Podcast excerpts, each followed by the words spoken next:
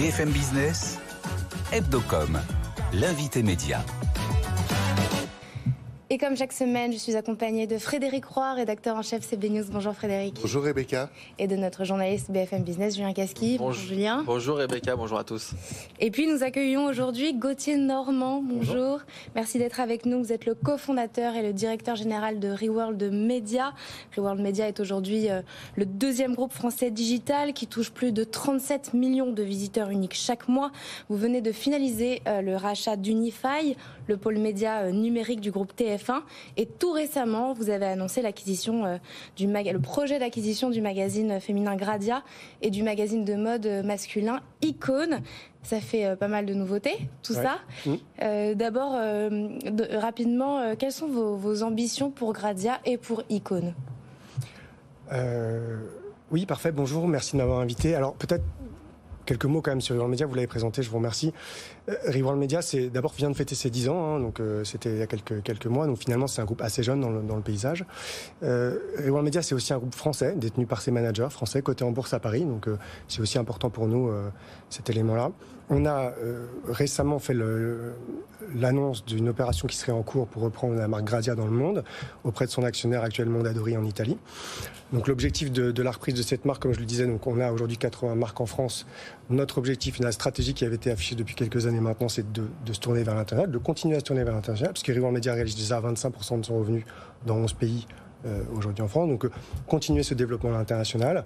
Je pense et nous pensons que ce qui a été réalisé par Reworld Media, peut-être on, y reviendra euh, si, si mm-hmm. possible, mais ce qui a été réalisé par Reworld Media en France, en tout cas, de devenir leader ou un acteur quasiment leader dans ce marché est duplicable dans les autres pays et, et, surtout en, Europe.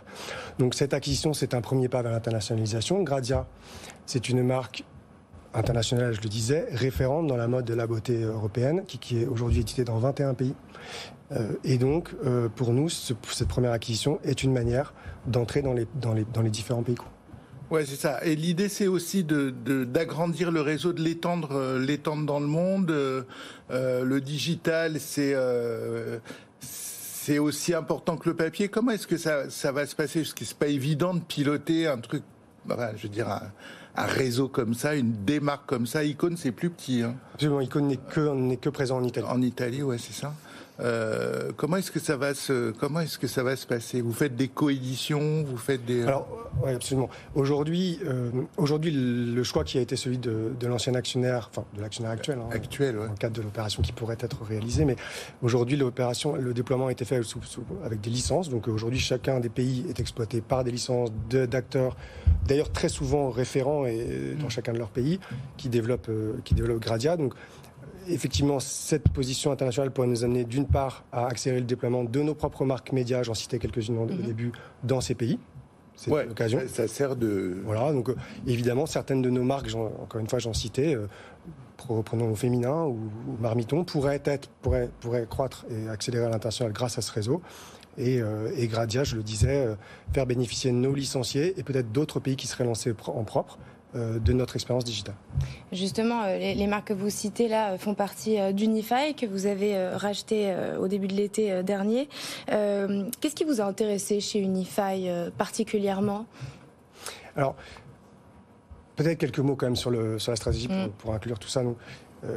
on a créé ce groupe, je le disais, il y a 10 ans, dans un objectif clair de valorisation et d'investissement dans des marques médias fortes qui sont pour nous euh, la force de prescription et une, force institutionnelle qui lui permet et qui nous permet aujourd'hui d'être puissant dans le digital.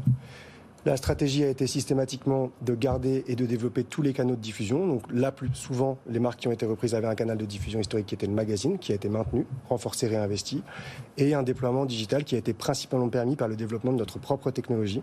On fait partie des rares acteurs européens à être propriétaires de notre technologie, à investir beaucoup et régulièrement dans cette technologie. Et c'est comme ça qu'on s'est construit. Avant l'acquisition d'Unify, je, je, viens à votre question, euh, certains champs étaient pas ou peu couverts, en tout cas champs de thématiques ou bassins d'audience n'étaient pas un peu couverts. Pour prendre l'exemple de, de, Marmiton, par exemple, qui est aujourd'hui la marque référente digitale euh, en cuisine, qui n'était pas ou peu couvert. Donc très clairement, une des raisons de l'investissement a été d'aller couvrir et d'éteindre le bassin d'audience. Et qu'est-ce qui fait que vous allez réussir euh, pour Unify. TF1 euh, s'est un peu cassé les dents euh, avec en rachetant Unify. Pourquoi vous vous allez faire décoller toutes les toutes les marques d'Unify? Alors, les marques d'Unify, c'est d'abord des marques pionnières dans le digital en France. Hein. Souvenez-vous, au féminin, Marmiton, c'est Doctissimo, pour ne citer que. Donc, euh, simplement, je veux vous dire que ces, marques étaient bien avant d'être propriétaires de TF1, déjà iconiques et les pionnières dans le média digital en France. Ça, c'est un premier point. Donc, ça reste encore aujourd'hui des marques très fortes. Je ne ferai pas de commentaires sur le parcours de, TF1, si vous me permettez. En revanche, très clairement, il s'insère dans notre stratégie de déploiement. Euh, qui, je l'ai dit, est très tournée vers notre propriété de technologie et notre propriété de, de contenu de qualité. Et j'ai envie de vous dire, on réussira comme on l'a démontré euh, qu'on a réussi, la réussite qu'on a faite dans les dernières acquisitions. C'est des marques que vous allez développer à votre manière. D'habitude, vous avez, comme vous l'aviez dit d'ailleurs, vous, vous, achetiez plutôt des magazines que vous digitaliziez. Oui. Euh, là, c'est des marques digitales qui peuvent, euh, Marmiton, avoir des, versions papier, mais c'est n'est pas leur c'est pas leur métier de base. Donc là, vous allez faire le contraire, c'est-à-dire que vous allez les, les, les, faire des versions papier pour vous appuyer. Enfin, alors, de la même manière que à chaque fois qu'on on fait l'acquisition d'une marque, c'est véritablement ça la valeur. Le sujet est de diversifier ses, canaux d'expression. Donc, euh, effectivement, pour des marques qui étaient magazines, en faire du digital. Pour des marques qui sont plus digitales, pourquoi pas aller en faire du magazine euh, puisque Vous y croyez encore au magazine? Oui, absolument. On croit énormément à ce métier. On a preuve, lancé 15, 15 magazines les 18 derniers mois. Pardon. Hmm.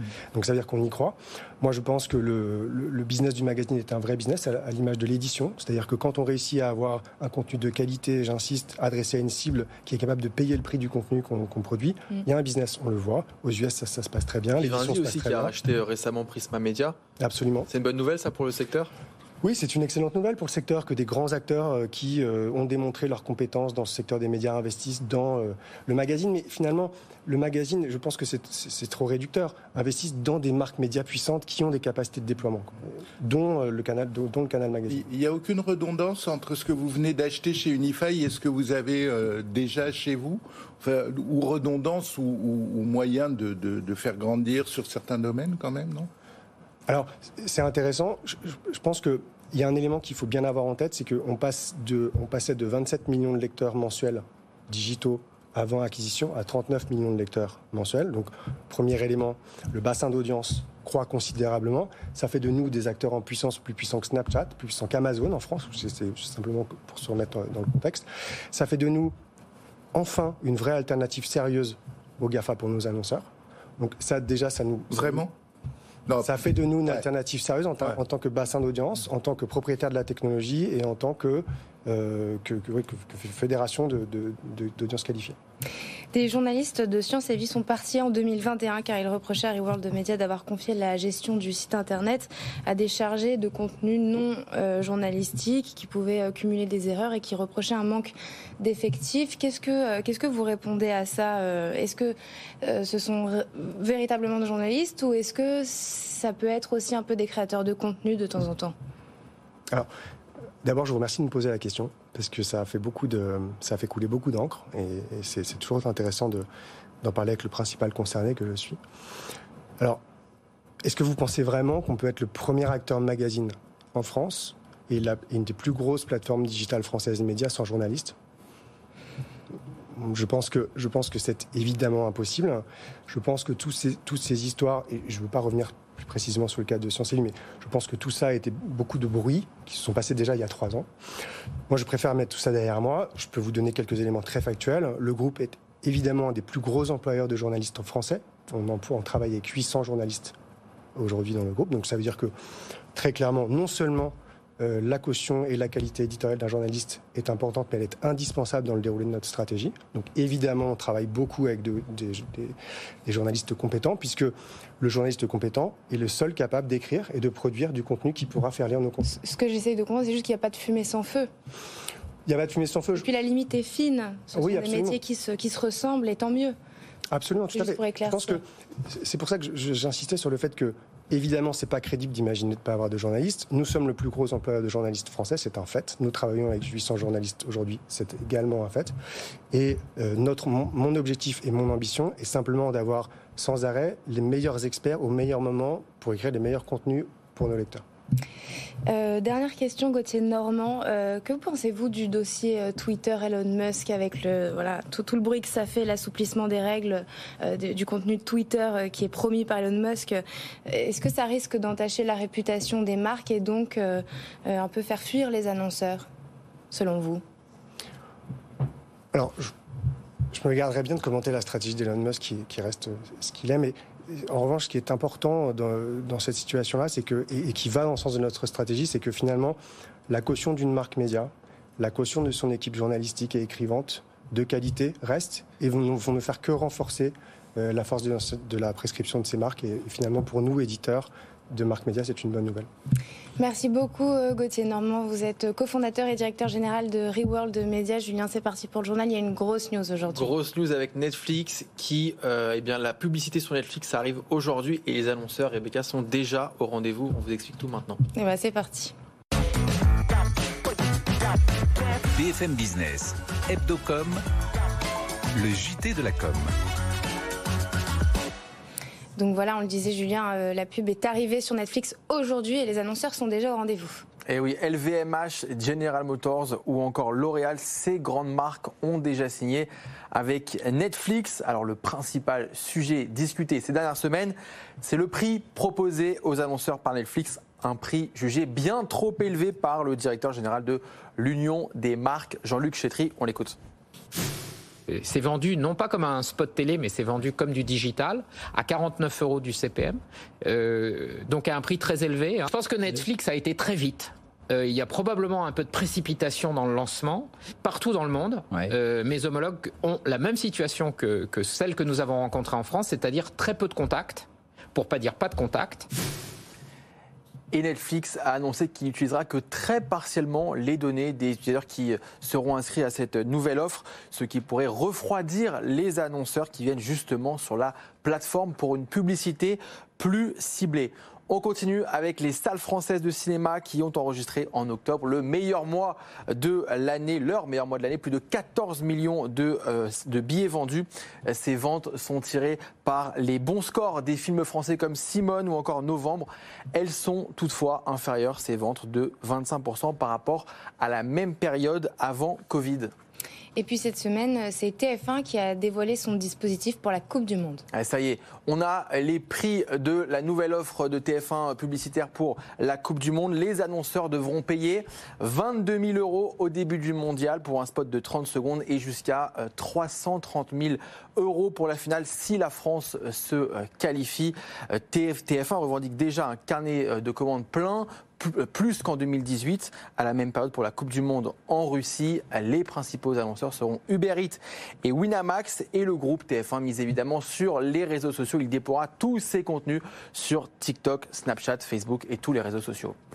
Et puis voilà, on le disait, certains annonceurs euh, s'inquiètent du rachat de Twitter par Elon Musk. C'est le cas notamment de General Motors ou de Stellantis. Les deux constructeurs annoncent qu'ils pourraient remettre en cause leurs investissements euh, publicitaires. Tout d'abord parce qu'Elon Musk, bah, c'est le fondateur de Tesla et donc c'est un concurrent direct de ces deux euh, constructeurs. Et puis aussi parce qu'on le sait, Elon Musk est un libertarien et qu'il défend une liberté d'expression absolue, ce qui pourrait hein, développer des contenus haineux ou liés à de la désinformation. Or, on le sait, les marques ne veulent pas être associées à des contenus euh, non consensuels.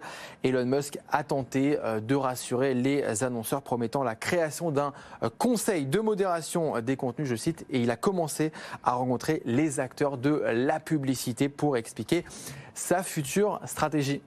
La pub qui représente quand même 90% du chiffre d'affaires de Twitter. Merci Julien, c'est parti pour le Focuscom. BFM Business, Hebdocom, le Focuscom.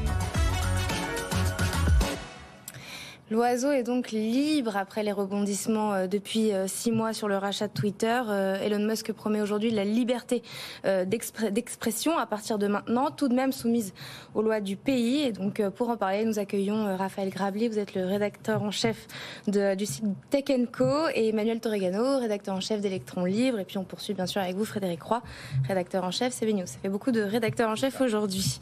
Emmanuel, qu'est-ce qui va changer réellement? En quoi l'oiseau est-il libéré?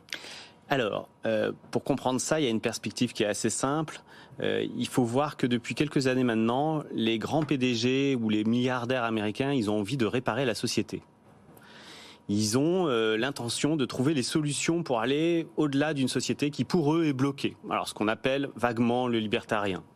Je dis vaguement parce que Musk a jamais vraiment non plus pris sa, carte dans, dans ce milieu-là. Et sur Twitter, il y avait un problème selon Musk qui avait été identifié euh, par d'autres, mais également par lui, qui était en effet que, euh, on va dire qu'il y avait une modération qui allait un peu trop dans un sens politique plutôt que dans l'autre, et aux États-Unis c'est assez mal vu. Euh, et à ce moment-là, bah, on peut se dire, bah, alors qu'est-ce qu'il va faire dedans? Alors il a commencé à proposer quelques points intéressants. Euh, il a rehaussé le prix de la bonne, de, du forfait. Enfin, vous savez, on pouvait rentrer dans Twitter et payer, et puis vous aviez un peu moins de pub et vous aviez quelques passe-droits supplémentaires. Et là, il a augmenté un peu cette charge-là, euh, ce qui, à mon avis, va dans le sens du fait qu'il aura plutôt tendance à vouloir supprimer la publicité parce que ça lui va pas. C'est le, travail de la data, de la donnée. Ça, c'est vraiment des choses qui, à mon avis, pour euh, ce type de personnage-là, n'est pas compatible.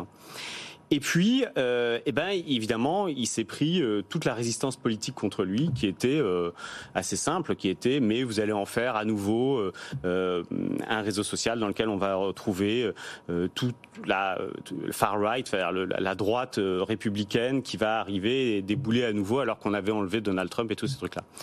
Et donc, on est aujourd'hui franchement, quand il dit on va libérer, évidemment c'est un slogan à la fois politique et marketing, mais il est surtout là pour dire on va essayer de trouver des solutions qui soient justes pour la société dans son ensemble et la liberté d'expression, c'est, comme ça a été souvent dit, vraiment le fond baptismal de cette société américaine. Raphaël, vous êtes d'accord?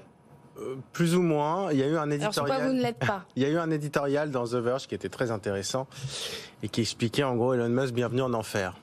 Et je pense qu'en fait il est, il est en enfer là Elon Musk. Déjà parce qu'il voulait pas de ce deal. Donc il a, bien compris que c'était pas dans son intérêt.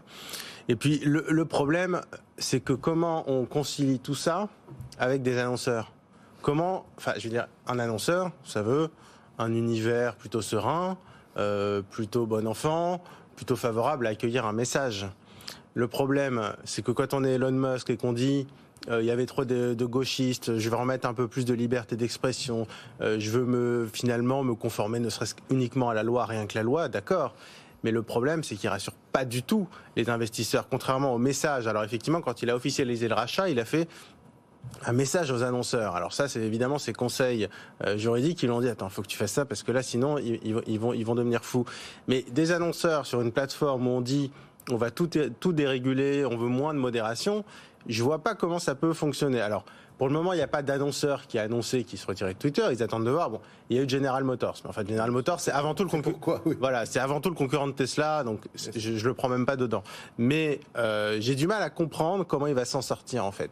Dire son histoire de badge de certification payante. Ok, ça veut dire quoi? Ça veut dire que euh, ceux qui ne veulent pas payer sont pas sont pas certifiés? Ça veut dire demain quoi? Le pape va devoir payer 8 dollars à Elon Musk pour être certifié? Ça veut dire que des militants, des ONG, des journalistes euh, vont devoir payer pour être certifiés? On voit bien que ceux qui ne paieront pas n'auront plus de certification. ça, pour la désinformation et pour les arnaques, c'est une catastrophe. C'est-à-dire que moins vous certifiez de compte de façon objective, c'est-à-dire que vous allez vous retrouver qu'avec des gens qui veulent être certifiés pour faire les kékés, euh, au même titre qu'on achète un NFT pour le mettre en photo de profil. ça, pour les annonceurs, c'est une catastrophe. Donc, il va devoir, à mon avis, un peu tempéré. Et sur la certification, j'ai du mal à penser qu'il aille au bout de son idée, c'est-à-dire que la certification soit uniquement payante. J'ai du mal à penser qu'il dise pas à un moment, bon, ça va être payant pour, on va dire, le tout venant. Par contre, pour des personnalités qui ont un intérêt euh, stratégique et notamment politique, des médias, des politiques, voilà, euh, on va avoir une certification tierce sans paiement. C'est-à-dire qu'il va se retrouver à devoir gérer un les, ces fans qui veulent euh, tout raconter mm. et, de l'autre, bah, ceux qui vont le financer, c'est-à-dire les annonceurs. Et concernant la première fonctionnalité de Twitter, c'est-à-dire le débat, euh, public ou politique, quel impact ça va avoir les, je sais pas, les trois premiers exemples qui vous viennent en tête? Je pense que ça aura un impact assez limité en fait. C'est-à-dire que lui... Il n'y en aura pas sur non, bah, de toute façon, comme c'est ce qu'on ce qu'on disait, il doit respecter la loi. Alors, la loi en France, c'est pas la même que la loi aux États-Unis, par exemple. Hein. Donc, euh, il va falloir s'adapter. Mais après, en soi, dire, euh, je, de toute façon, je ne peux pas modérer moins que la loi parce qu'il y a la loi. Mais ce que dit Elon Musk, c'est un peu différent. Il dit, je veux pas modérer plus que la loi. Je veux pas aller plus loin que la loi. Ce qu'on peut quelque part euh, comprendre, après tout, personne ne l'oblige à aller plus loin que la loi dans la modération. On n'a pas demandé aux plateformes d'aller forcément plus loin que la loi. Ça veut dire quoi concrètement? Bah, Des choses qui vont plus loin que la loi, c'est quoi? Évidemment que le racisme, l'antisémitisme, le négationnisme en France, ce sera interdit. Le négationnisme aux États-Unis, c'est autorisé. Ouais. Euh, mais par exemple, très concrètement, bah, les petits messages sur la désinformation liée au Covid, ça c'est pas la loi. Bah, Ça c'est Twitter, c'est YouTube qui ont choisi de le faire. Ça par exemple, alors je donne un exemple du Covid, mais c'est parce que ça nous parle. Et les vidéos ce- complotistes aussi, ça rentre dans le.